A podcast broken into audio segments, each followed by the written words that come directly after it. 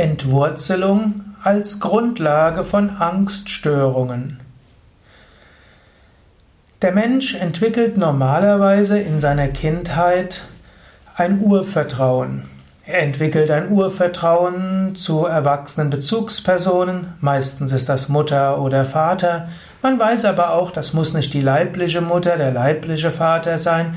Wenn das Kind mindestens eine erwachsene Bezugsperson hat, auf die es bauen kann, dann entwickelt sich ein gewisses Urvertrauen. Wenn dann im Leben keine außergewöhnlichen traumatischen Erfahrungen kommen und der Mensch regelmäßig Bezugspersonen hat, auf die er sich vertrauen kann, auf die er vertrauen kann, dann entwickelt sich meistens eine Form von Urvertrauen, das beständig ist, eine gute Verwurzelung. Aber Menschen können zum einen dieses Urvertrauen vielleicht gar nicht entwickeln, wenn vielleicht die Eltern von, von Anfang an in einer unsicheren Situation waren, vielleicht schon im Mutterleib nicht wussten, können sie das Kind überhaupt versorgen? Ist das überhaupt richtig? Können das Kind auf die Welt zu setzen? Vielleicht dann selbst in Streitigkeiten miteinander waren, als das Kind jung war oder berufliche Ängste hatten oder Suchterfahrungen hatten oder was auch immer, wenn die, das, die Beziehung zwischen Kind und erwachsenen Bezugspersonen nicht beständig sein kann, aus welchen Gründen auch immer, gibt es eine gewisse Gefahr, dass dieses Urvertrauen nicht entsteht und das Gefühl irgendwo bleibt, vielleicht als Dauergefühl des Lebens, entwurzelt zu sein, keine Wurzeln zu haben. Dies kann eine Grundlage sein von verschiedenen Ängsten.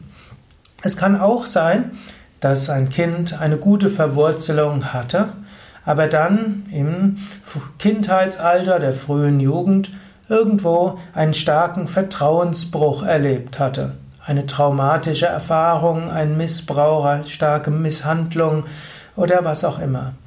Oder dass die Eltern fliehen mussten aus einem Kriegsgebiet, aus einem Kampfgebiet und alle Bezugspersonen verschwinden. Ist das Jahr 2016, letztes Jahr 2015 sind viele Flüchtlinge aus Syrien nach Deutschland geflohen und darunter sind auch viele tausend, ich glaube sogar viele zigtausend Kinder, die ohne ihre Eltern gefloh hierher geflohen sind, unter 18, zum Teil unter 16 Jahren hierher sind, vollständig entwurzeln.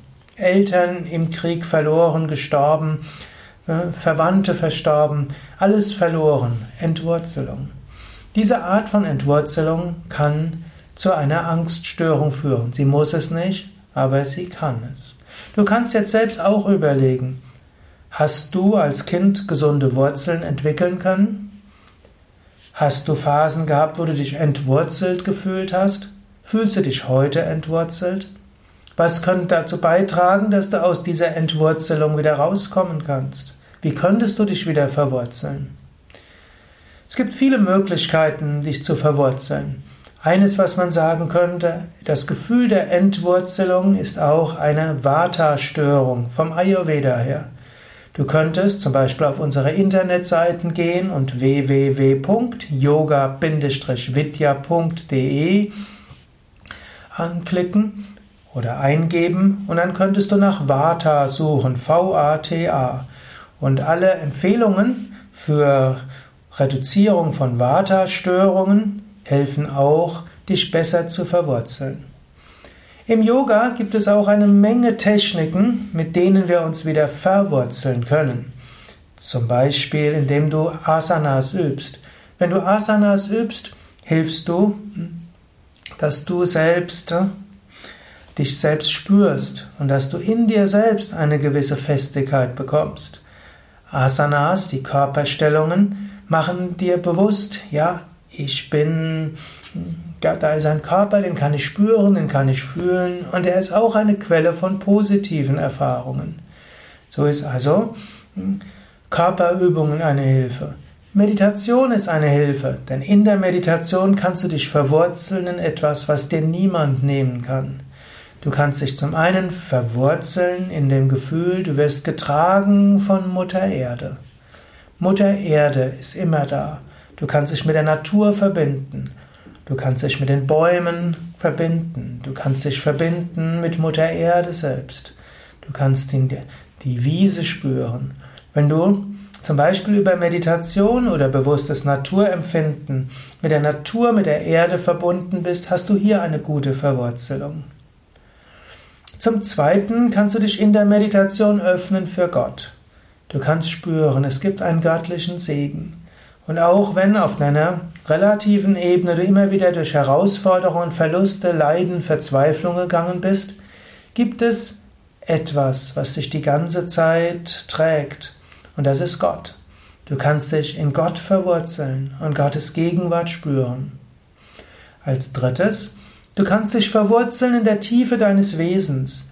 Wenn du meditierst, kannst du merken, Körperempfindungen kommen, Körperempfindungen gehen, aber du selbst bleibst.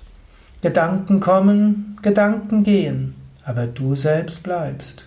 Emotionen kommen, Emotionen gehen, aber es gibt tief in dir etwas, was jenseits aller Gedanken, Emotionen, Empfindungen ist. Und dieses, was tief in dir ist, ist dauerhaft und beständig. Das bist du. Und da bist du immer verwurzelt, was auch immer kommt.